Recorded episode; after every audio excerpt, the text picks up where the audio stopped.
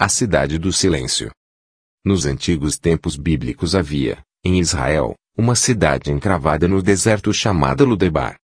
Os habitantes desse lugar perdido eram pessoas paupérrimas, miseráveis, além de doentes, os mais diversos, que, ali, longe de tudo e de todos, se viam segregados para sempre do convívio social, esquecidos do mundo, e, pensavam alguns deles, erroneamente, até mesmo de Deus. No reinado de Saul, na batalha fatídica do Monte Giboa, muitos israelitas sucumbiram aos filisteus, que, em maior números, perseguiram e encurralaram o rei, matando seus três filhos, Jonatas, Abinadab e Malquizua. Ferido mortalmente por uma flecha inimiga, vendo o desastre que sucedera, o monarca pede ao seu escudeiro que o mate, a fim de não ser desonrado.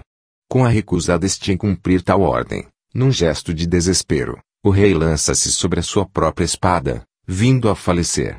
No outro dia, no campo de combate, procurando por despojos, os soldados filisteus se deparam com Saul, morto. Incontinenti, cortam a sua cabeça e, triunfalmente, expõem as armas do monarca israelita no templo de Astarote, pendurando o seu corpo, como se fora troféu de guerra, nos altos muros de Bet-Sean. Quando os mensageiros reais chegaram a Jerusalém, e deram as más notícias, ao povo, no palácio de Saul encontrava-se o seu neto, Mefibosete, uma criança de cinco anos de idade, que nada entendia daquilo que estava acontecendo. Querendo a todo custo proteger o menino, uma velha ama, tomada de pavor do que poderia sucedê-lo, pega Mefibosete e, montando em um cavalo, partem disparada para a distante Ludebar. No caminho, por infelicidade, o pobre animal tropeça. Nisso, a criança cai, quebrando seus dois pés, fato que o deixaria inválido pelo restante dos seus dias. Determinada a cumprir a sua missão, a babá toma-o novamente nos braços e segue resoluta para o seu destino. Lá, por uma fria e extensa cascata de anos, Mefibosete residiu na casa do mendigo Maquias, filho de Amiel, que gentilmente o acolhera naquela noite sombria. Com o passar do tempo, sabedor da velha ama sobre si mesmo, e da sua realeza, achando-se um ser inútil, miserável, que poderia ter sido rei, e não foi, com o coração amargurado, cheio de feridas, que ainda não podiam ser de forma conveniente pensadas, e de cicatrizes profundas que jamais seriam curadas, ele entrega-se à autocomiseração, supliciando sua alma dia após dia. Ora, na juventude, o rei Davi, que agora reinava em Israel, havia sido amigo de Jonatas, pai de Mefibosete. Certa vez, num gesto de magnanimidade, ele procura saber se ainda existia alguém da casa de Saul, para que ele pudesse ajudá-lo.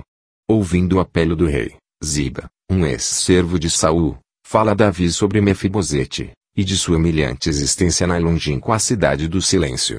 Naquele mesmo instante, o rei ordena que emissários dirijam-se imediatamente a Ludebar para trazerem Mefibosete à sua presença. Assim, carruagens são aprontadas, aparelhadas, e, escoltadas por dezenas de soldados, rumam a Ludebar.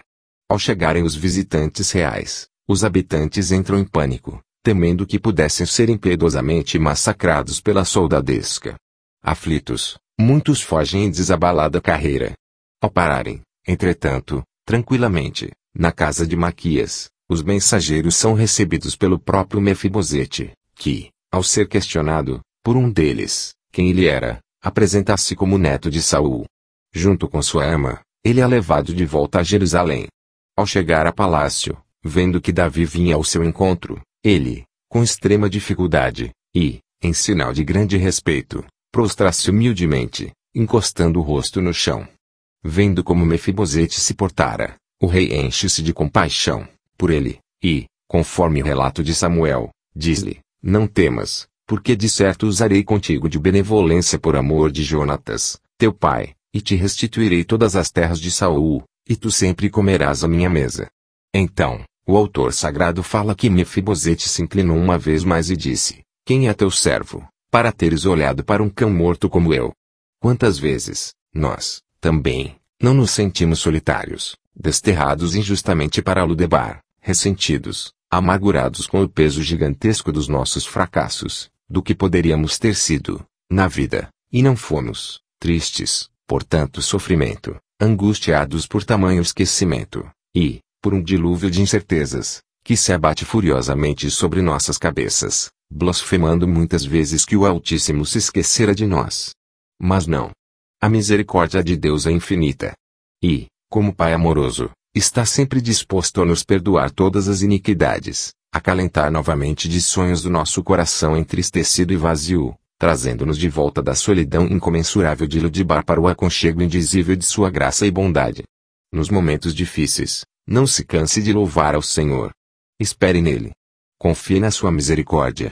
Quando menos você esperar, o sol inundará de luz a sua vida, e o que era tristeza transformar-se-á em alegria e felicidade supremas.